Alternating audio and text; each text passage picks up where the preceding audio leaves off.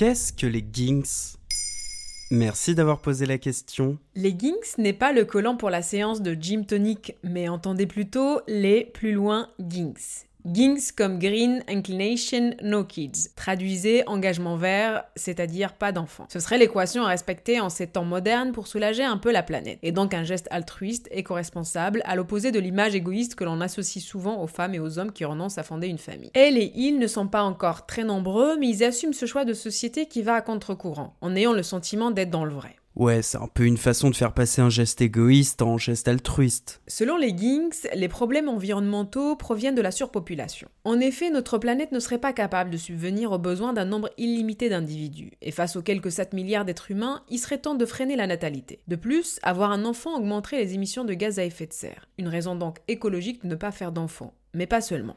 J'ai pas envie d'avoir un truc dans mon ventre. Je veux rien dans mon ventre.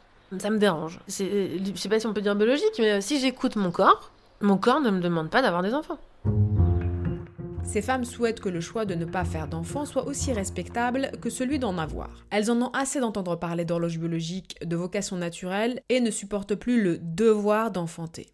Pourquoi ne pourrait-elle pas décider de vivre sans enfant, sans en avoir honte ou sans s'entendre demander à longueur de journée Qu'est-ce que tu attends? Lisa Himas, cofondatrice de Grist.org, un site politico-écolo, a choisi d'assumer et même de revendiquer le fait d'être child-free, sans enfant. En plus de l'argument écologique, elle n'hésite pas à clamer les avantages de la vie sans enfant.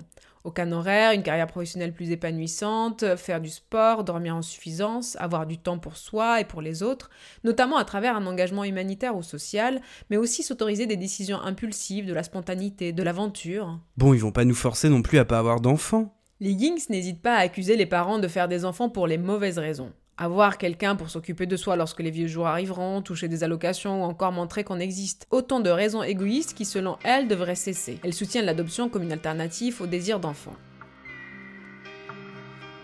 Les Ginks ne sont pas les seuls à le dire, on ne peut pas reproduire à l'infini dans un espace fini. De pays en pays, les cercles prenant la décroissance démographique font des petits. En Angleterre, il s'appelle Optimum Population Trust, aux Pays-Bas, le club des 10 millions. En Italie, rien trop dolci. Et en Belgique, One Baby.